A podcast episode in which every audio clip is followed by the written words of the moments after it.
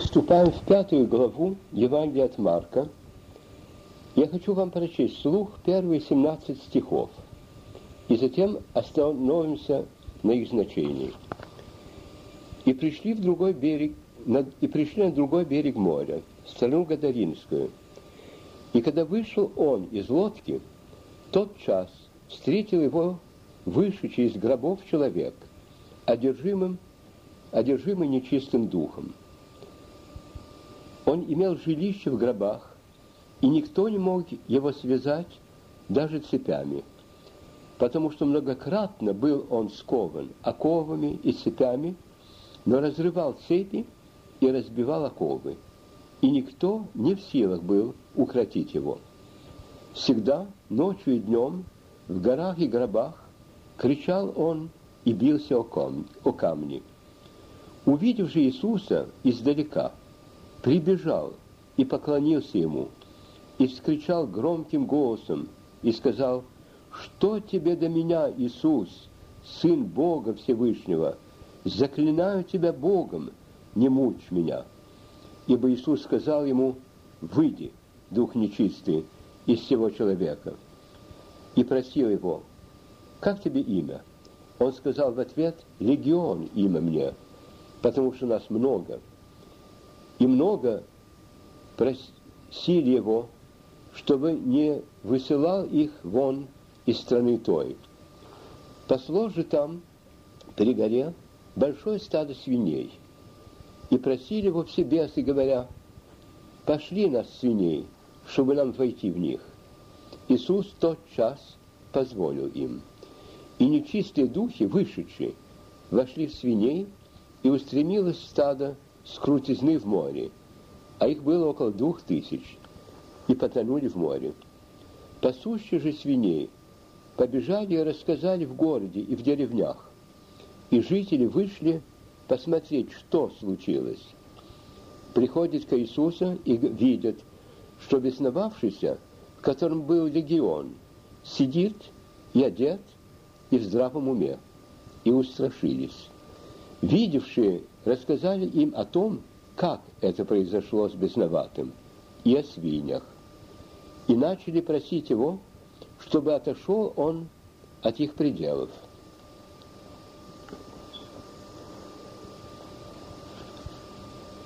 Этот рассказ многогранен. Можно подойти с очень разных сторон к этому рассказу. Я хочу остановиться на разных именно сторонах.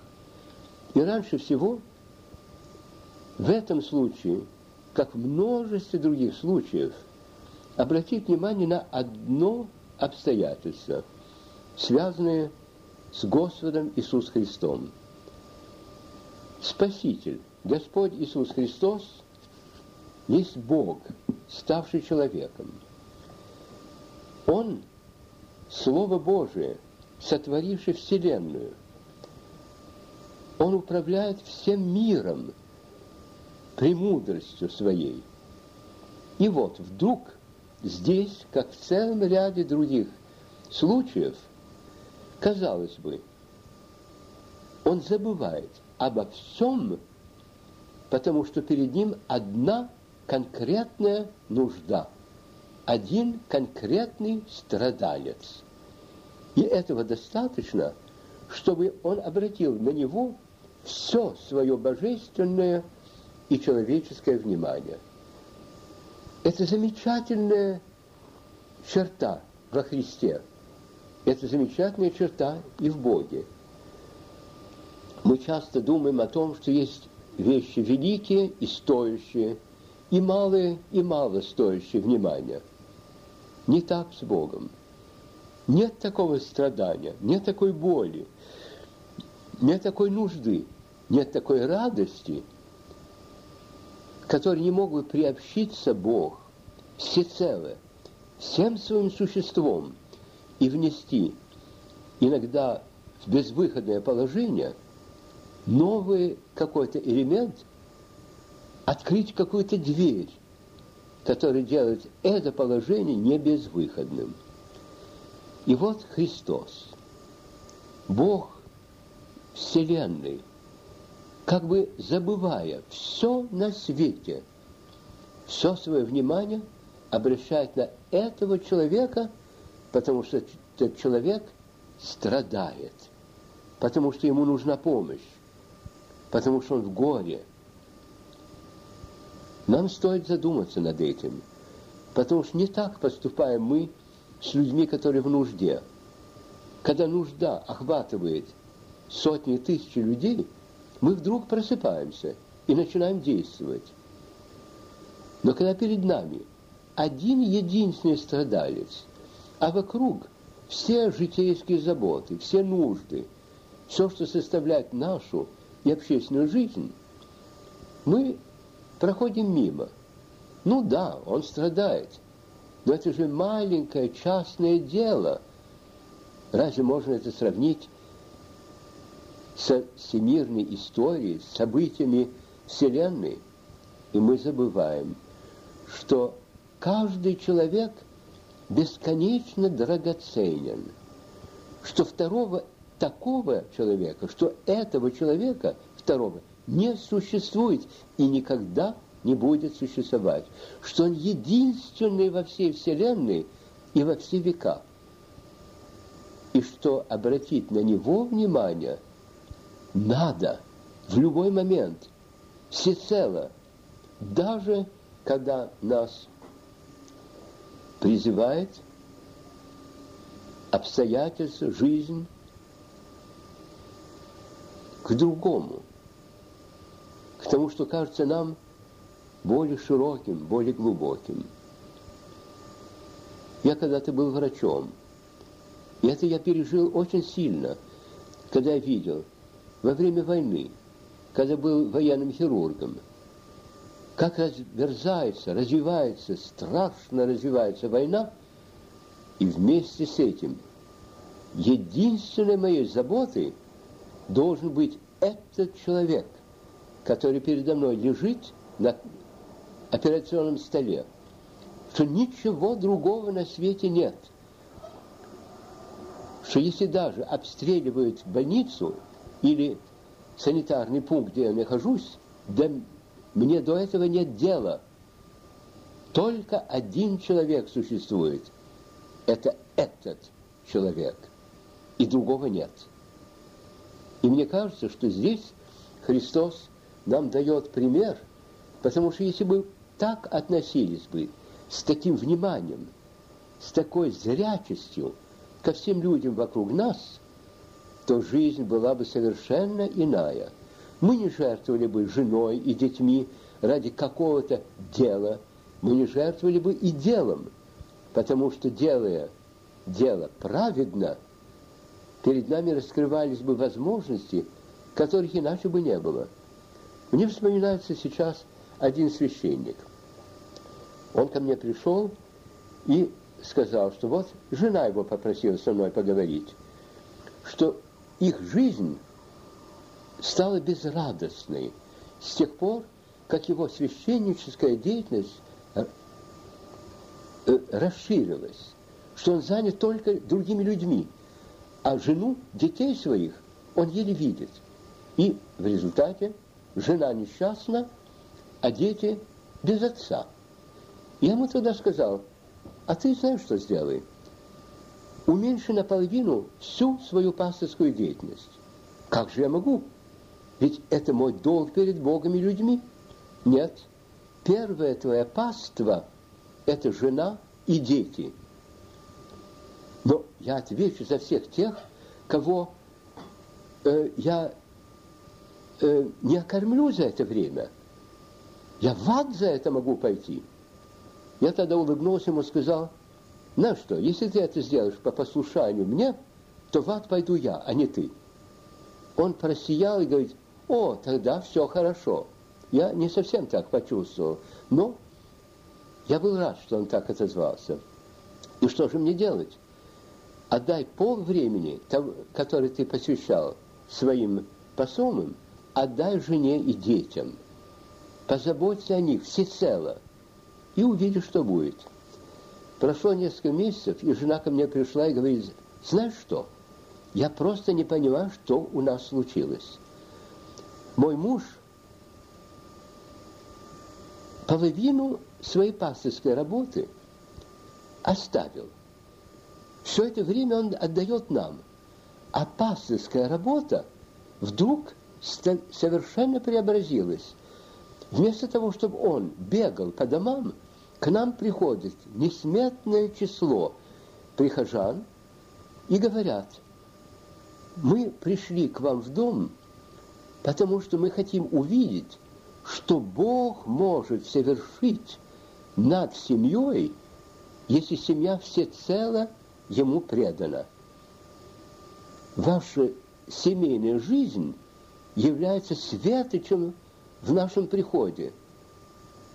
Нам не нужно, чтобы отец такой-то нас посещал постепенно, постоянно.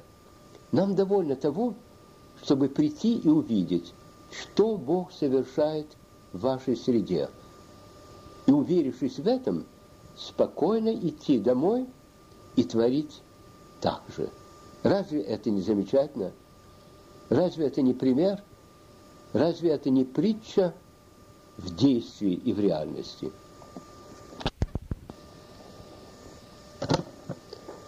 Продолжая разбор первых стихов пятой главы Евангелия от Марка, я теперь хожу, хочу остановиться после того, как я говорил о самом, Хри... о самом Христе, на бесноватом. Бесноватый – это человек, который одержим, который над собой власти не имеет, который является как бы посмешищем и игрушкой каких-то иных сил. Эти иные силы, я в этом глубоко убежден, и так учит нас и Священное Писание, и жизнь и учение святых отцов церкви, эти силы могут быть действительно бесовские. Но не только бесовские в таком э, размере и в так, с такой яркостью, с которой они описаны здесь. Это может быть чертовщина – в нашем русском смысле этого слова. Человек может быть одержим страстью к питью, быть пьяницей, страдать запоем. Это может быть сладострастник.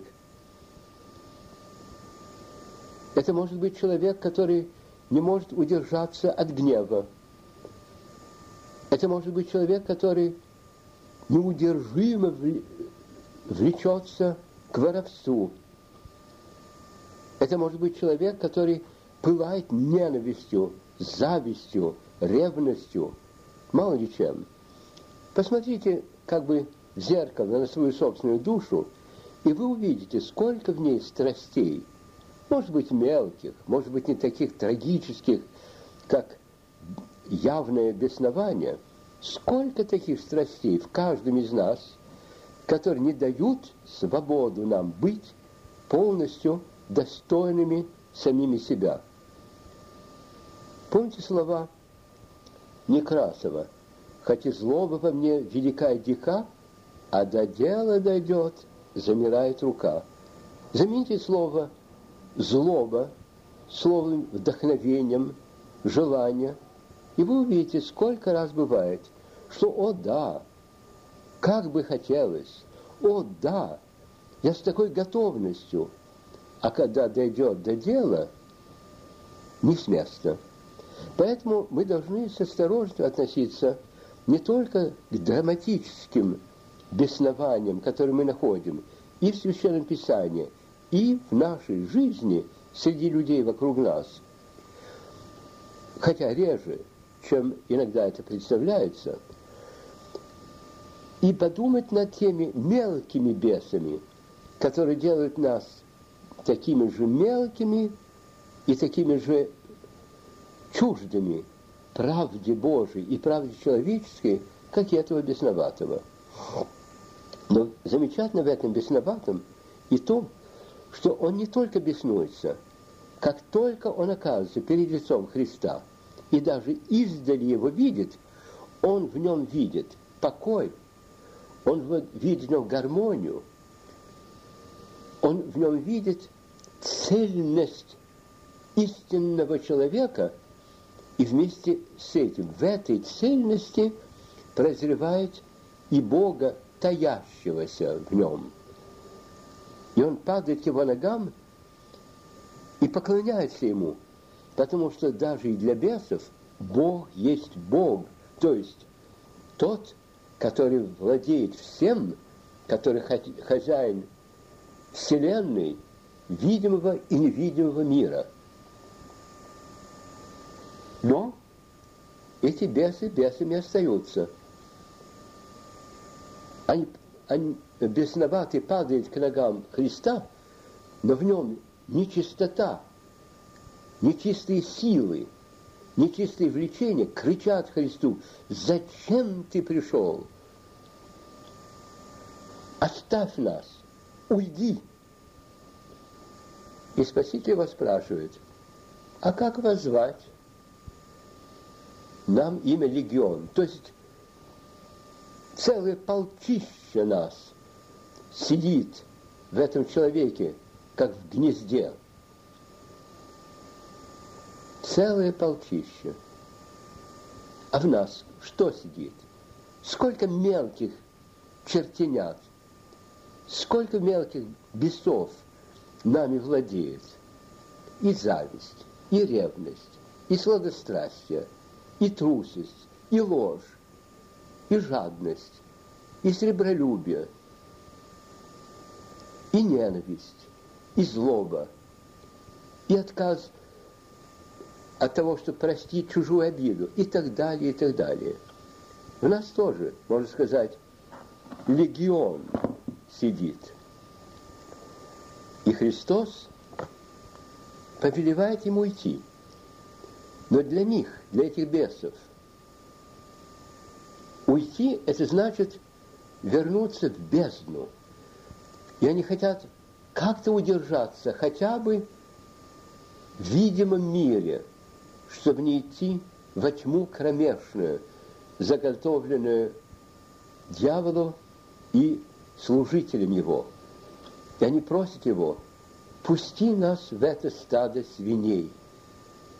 Часто задает себе и кому угодно вопрос, почему? Чем эти свиньи пригляделись? Дело в том, что среди евреев, так же, как и среди мусульман, свинья является как бы символом нечистоты. И из всех зверей, растений, существ, которые вокруг них есть, они увидели то существо, которое всем провозгласит, кто же они такие. Они ушли куда? В область э, ритуальной нечистоты. Еще дальше – как бы образно показано, что бывает, когда эта нечистота делается властью. Все это стадо бежит и кидается в море, погибает. Это наглядно видно теперь, что бывает, если дана полная свобода злу, даже бесенятам, даже мелкой мерзости, что она нас приведет к погибели, к разрушению, смерти. А дальше, дальше что-то очень страшное происходит. Дальше убегают пастухи, поднимают весь народ в деревнях, в городе, рассказывают, что случилось. И люди спешат посмотреть на то, что же там совершилось? Посмотреть на бесноватого и видеть, что он теперь в здравом уме, одет. А свиньи где? Потоплены. И вот тут ужасная вещь происходит, что этот человек исцелен, им все равно. А что их свиньи погибли, это да, это ужас. И второго такого случая они и не хотят видеть. Они обращаются ко Христу и говорят, уйди из наших пределов. Спасение одного человека таким ударом по нашему карману нет. На это мы не согласны. Мы с ужасом читаем такой рассказ. Мы думаем, как это возможно. А на самом деле, разве мы готовы на, в каждом отдельном случае пожертвовать своим благополучием, своим добром, для того, чтобы один человек выздоровел, вышел бы в жизнь, очнулся. Не всегда. И поэтому не будем очень укорять этих гадаринских жителей, а подумай себе, а я, если у меня вдруг все мое имущество, все на то, что я надеялся, все то, на что я надеялся, для того, чтобы разбогатеть и жить благополучно, у меня отнято для того только, чтобы один человек стал бы нормальным, здоровым, начал бы новую жизнь. Что бы я на это сказал? Задумаемся над этим, потому что мы не во всем лучше этих людей. А дальше, а дальше это Христос уходит. Но бывший бесноватый хочет за ним последовать. Пойду с тобой. Он не хочет разлучиться с тем человеком, который ему новую жизнь дал. И Христос ему говорит, нет, иди к своим расскажи им, что случилось. Это те же самые жители Гадаринцы.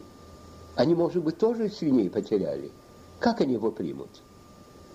Еще, мы все знаем, что свидетельствовать перед чужими не так трудно, потому что они нас не знают. А свидетельствовать о чем-то великом, что с нами случилось лично, перед своими гораздо труднее – Ответ очень часто бывает, ну, рассказывай, с тобой такое чудо случилось? Ну, такое не бывает с такими, как ты. И вот на что посылает Христос этого бесноватого и каждого из нас, который силой Христа, силой веры во Христа отречется – от всей своей бесноватости начнет новую жизнь оздоровленным, исцеленным, то есть ставшим целым.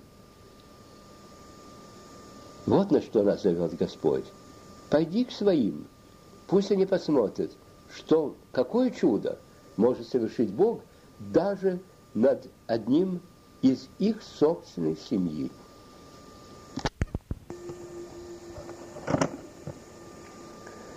Перейдем теперь к чтению отрывка из пятой главы Евангелия от Марка, который следует за тем, о чем мы говорили в прошлый раз. Когда Иисус опять переправился в лодке на другой берег, собралось к нему множество народа. Он был у моря.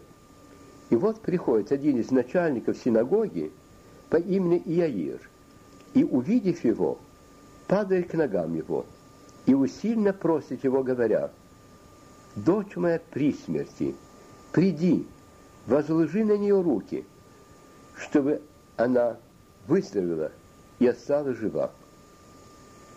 Иисус пошел с ним. Теперь я пройду мимо целого отрывка из Евангелия, к которому я вернусь в следующий раз. Потому что пока Христос следует за Яиром к его умирающей дочери, к нему подходит женщина, которая тоже от него исцеляется. Но к этому я вернусь в следующий раз –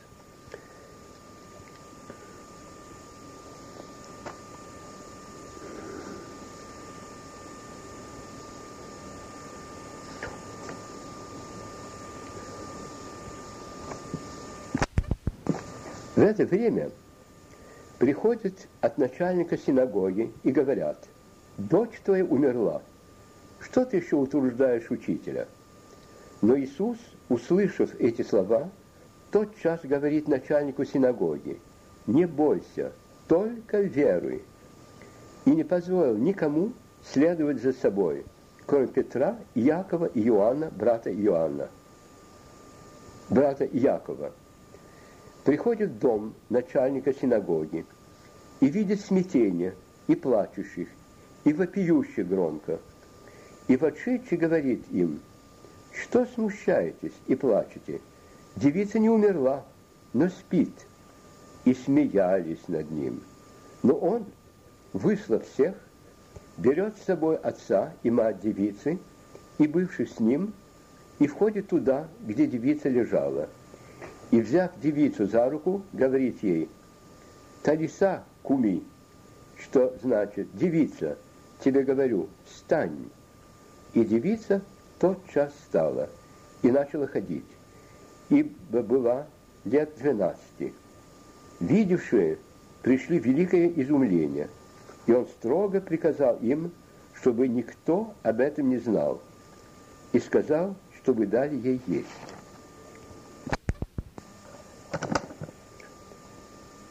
Ко Христу подходит Яир, сановник, глава синагоги. Вся его надежда на нормальный исход болезни пропала. У него осталась надежда сверх надежды, то есть на невозможное, которое может стать возможным чудесным образом. В нем борется доверие и надежда, но не на право, потому что какое же он право имеет на чудо – а на милосердие Божие. Он не постыдился своего высокого сана. Он не постыдился того, что вот над ним будут смеяться. Что же ты, такой большой человек, у себя подходишь к этому странствующему проповеднику? Он принял на себя, если нужно, насмешки, позор – как Захей в другом случае. И Христос ему сказал, как бы, не бойся, только верь. Надейся сверх надежды. Отец мог бы сказать те же слова, какие сказал другой отец, когда он привел своего бесноватого сына ко Христу. «Верую, Господи, помоги моему неверию». И это очень важные слова, потому что мы все, с одной стороны, способны, да, сверх всякой надежды надеяться. При всем колебании нашей веры все-таки верить. И вот этого даже достаточно для того, чтобы открыть Богу доступ до нас –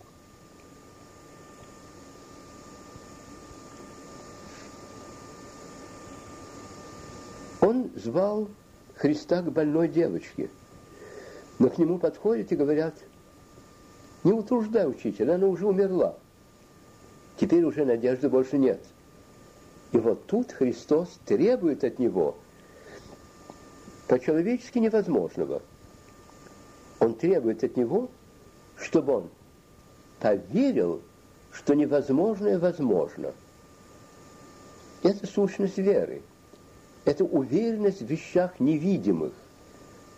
Это чутье о том, что за пределами закона есть еще более глубокий закон жизни. И они идут. И действительно, они встречают плач и крики, и рыдания. Вы, наверное, знаете о том, как в древности – призывали наемных плакальщиц в дом, где случилась смерть. Я вам вычитаю сейчас из пророка Еремии, из 9 главы, стихи 17 и особенно 18, чтобы вы себе представили о том, представили то, как это происходило. Так говорит Господь Саваоф, подумайте и позовите плакальщиц, чтобы они пришли. Пошлите за искусными в этом деле, чтобы они пришли. Пусть они поспешат и поднимут плач о нас, чтобы из глаз наших лили слезы, и с ресниц наших текла вода. Ибо голос плача слышен Сиона.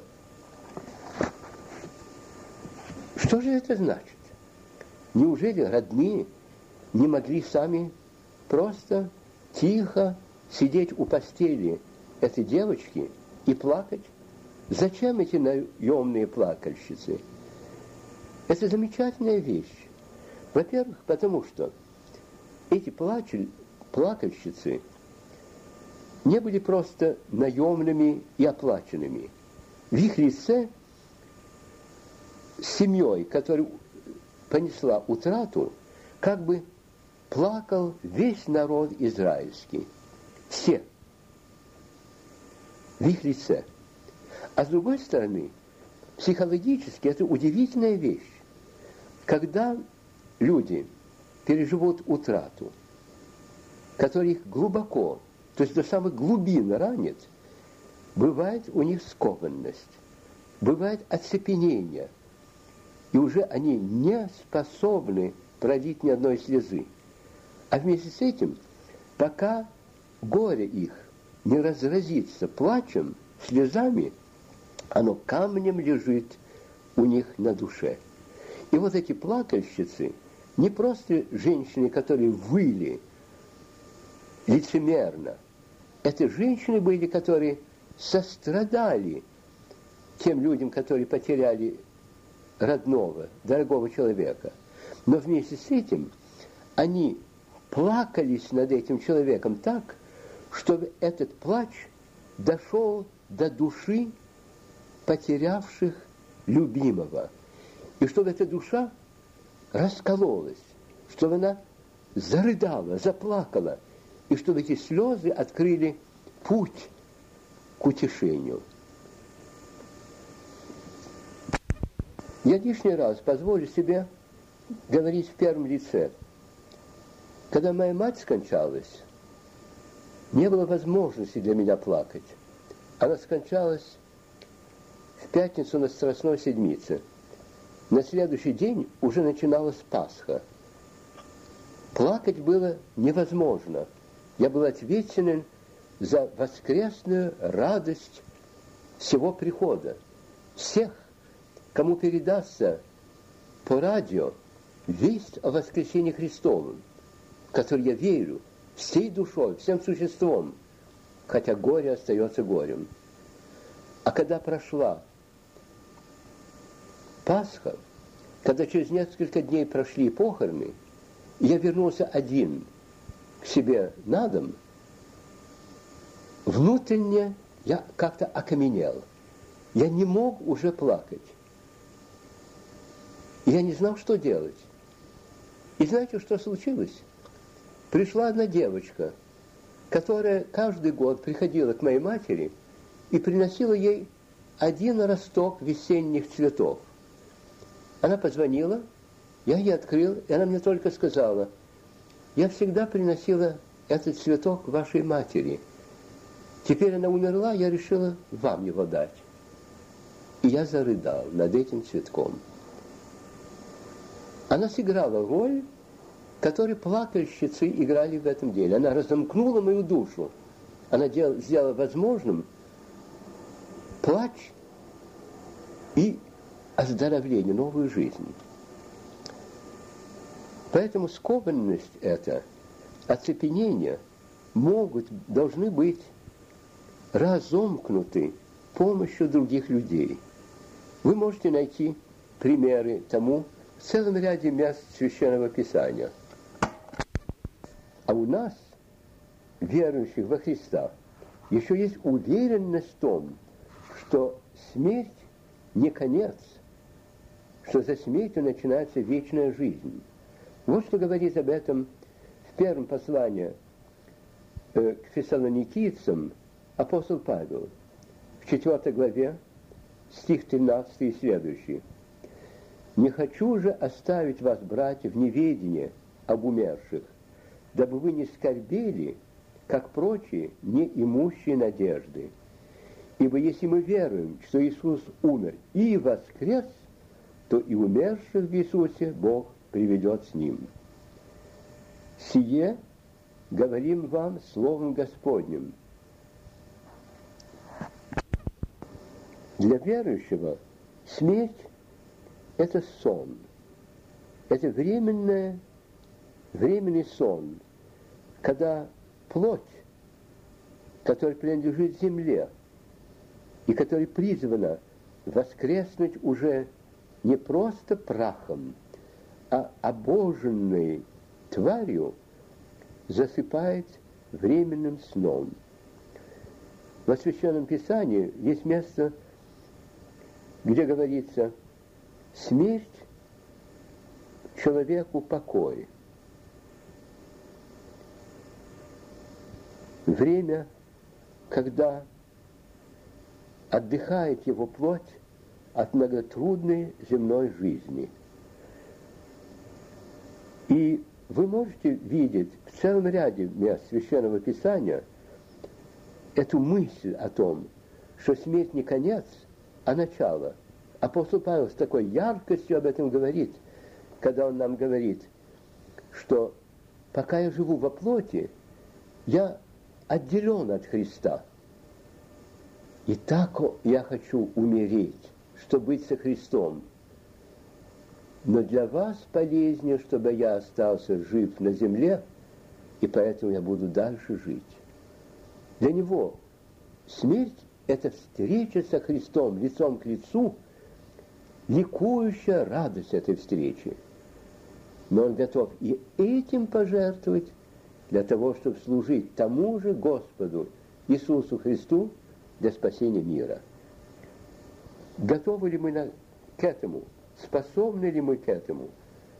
Тут вопрос, конечно, каждый должен решить по-своему. Христос говорит совершенно ясно о смерти в Евангелии от Иоанна в целом ряде мест. Я вам сейчас кое-что из этого процитирую. Вот в 11 главе Евангелия от Иоанна следующий отрывок – умер Лазарь. Марфа, услышав, что идет Иисус, пошла навстречу ему. Мария же сидела дома.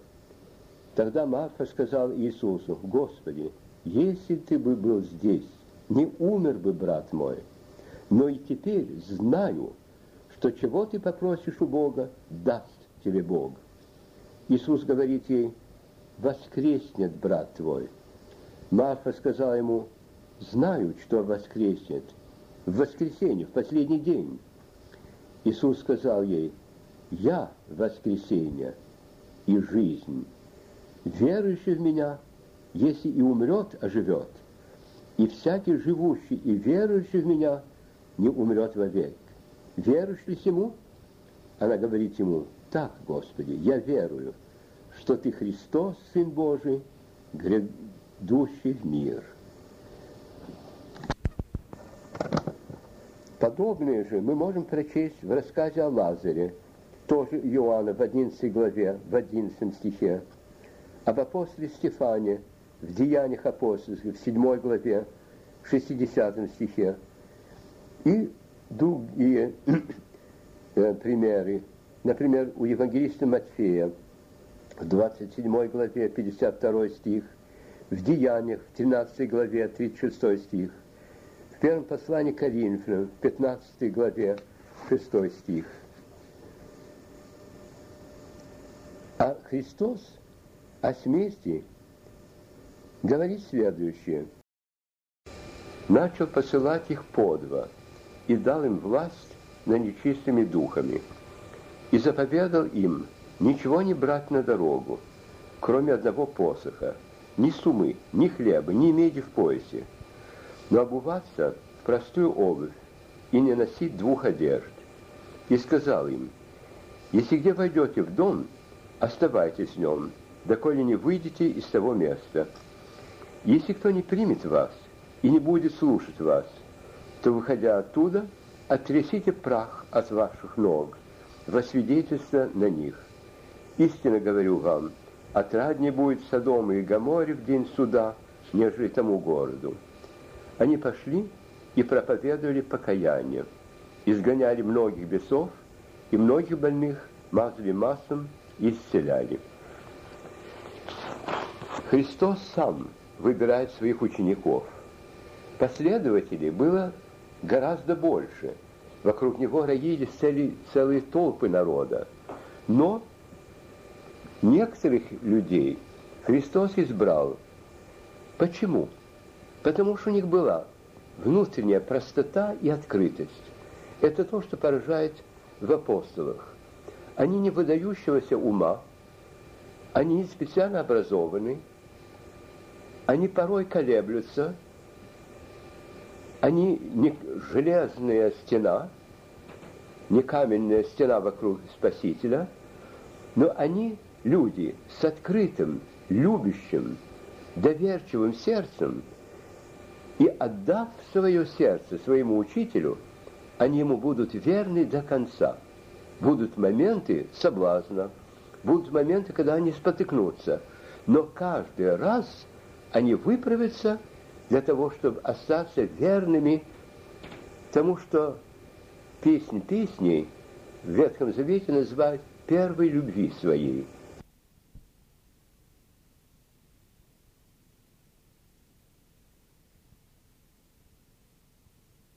Учеников Христос призывает и двенадцать посылает. Он их посылает с поручением – проповедуют, что пришло, приблизилось Царство Божие. То есть, что вошел в мир, вошло в мир нечто, что уже делает Царство Божие не будущим явлением, а доступным на земле. Они еще даже сами не могут до конца уразуметь, кто Христос. И поэтому они будут говорить только то, что они сами познали, сами понимают. Они не выдумывают. Им не дается поручение говорить то, о чем они сами понятия не имеют. Они должны пойти к другим людям, им сказать, вот то, что мы видели, вот то, что мы слышали, вот то, что мы пережили. И в послании апостола Иоанна Богослова это выражено совершенной ясностью. Вот что он говорит. В первой главе, первый стих. О том, что было от начала, что мы слышали, что видели своими очами, что рассматривали, и что осязали руки наши о слове жизни, ибо жизнь явилась, и мы видели и свидетельствуем, и возвещаем вам сию вечную жизнь, которая была у Отца, явилась нам, о том, что мы видели и слышали, возвещаем вам, чтобы и вы имели общение с нами, и наше общение с Отцом и Сыном Его Иисусом Христом. И это пишем вам, чтобы радость ваша была совершенна. Вот благовестие, которое мы слышали от Него и возвещаем нам. Бог есть свет, и нет в нем никакой тьмы. Здесь кончается этот отрывок пятым стихом первой главы первого послания апостола Иоанна Богослова. И вот это именно должны были возвещать апостолы. Не, нечто, что они заучили, а все то, чем наполнена была их душа. И они были отправлены по два, не в одиночку, не для того, чтобы друг за другом следить, как это бывает – в некоторых современных государствах, что ни одному до конца не доверяют, и поэтому посылают по два. Нет. Они посланы по два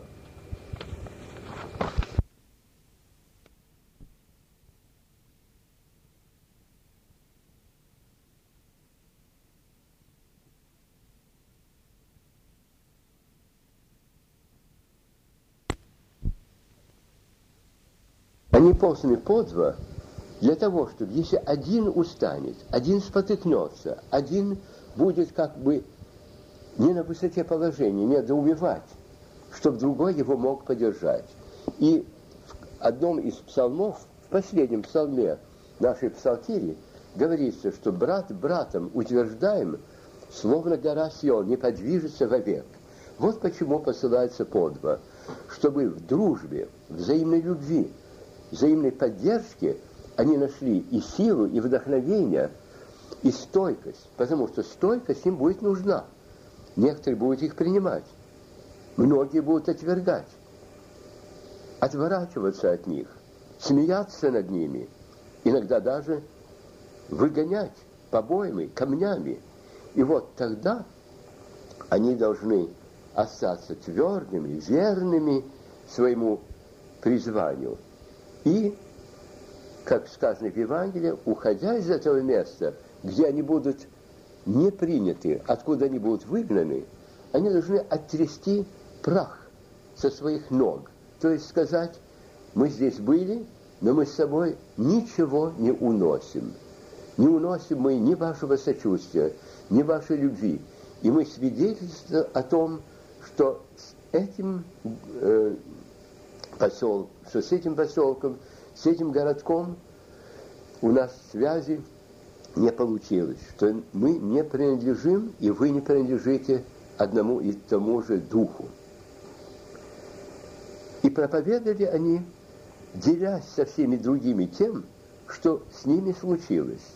И в этом и говорится о том, что они проповедуют покаяние. То есть они проповедуют то, чтобы люди очнулись, проснулись от сна, чтобы они повернулись от земли на небо, чтобы они по-новому посмотрели на жизнь. Покаяние – это то состояние, как я уже говорил, когда мы уже обращены в глубины своей души или к глубинам своей души и за пределами этих глубин к самому Богу мог идти против основного духовного принципа «по вере вашей да будет вам». Об этом вы можете прочесть в Евангелии от Матфея, 8 главе, 13 стих, в 9 главе, 29 стих, 15 главе, 28 стих. Вера есть проводник для Божьей силы. Это открытость Богу, это доверие к Нему. Где сердце замкнуто и упирается – там он не может действовать, потому что Бог не насилует человеческой свободы, не насилует человека вообще. Он хочет, чтобы человек отозвался на него с открытостью, или принял, или отверг. Он не осуждает человека, который его отверг, потому что не прозрел в нем Сына Божия. Когда, когда юноша богатый не захотел пойти за ним, он пожалел его, но не осудил его. Он не хочет насиловать душу. Христос дивится их не верю. В другом, в других местах он дивится вере человека. Мы мешаем Христу действовать победоносно в нас тем, что мы с осторожностью относимся – ты сначала соверши чудо, Господи. Ты сначала явись мне, а потом я тебе поверю. Но это подобно тому, как если бы вы стали перед картиной и сказали бы, сначала убеди меня, что эта картина действительно прекрасна, тогда я на нее посмотрю. Это уже не бывает. Потому что прекрасным картина может быть только тому, который в нее вглядится – и который на нее отзовется. Слышавшие Христа говорили, откуда у него это? Откуда такая безграничная любовь, такая неземная глубина мысли, такая способность всегда бывать, как бы мы сказали, на высоте положения, даже в самые трудные минуты, способен познавать самые сокровенные мысли людей. Откуда отсутствие в нем – какого бы то ни было греха или слабости. Откуда его власть над всеми силами материального? Откуда у него власть над всеми силами материального и духовного мира? И так далее. Чем больше изучаешь личность Христа, тем более она делается загадочной, пока загадка не разрешается. В действительности его Бога человечества уже познано нами не понаслышке, а опытно пережитого нами –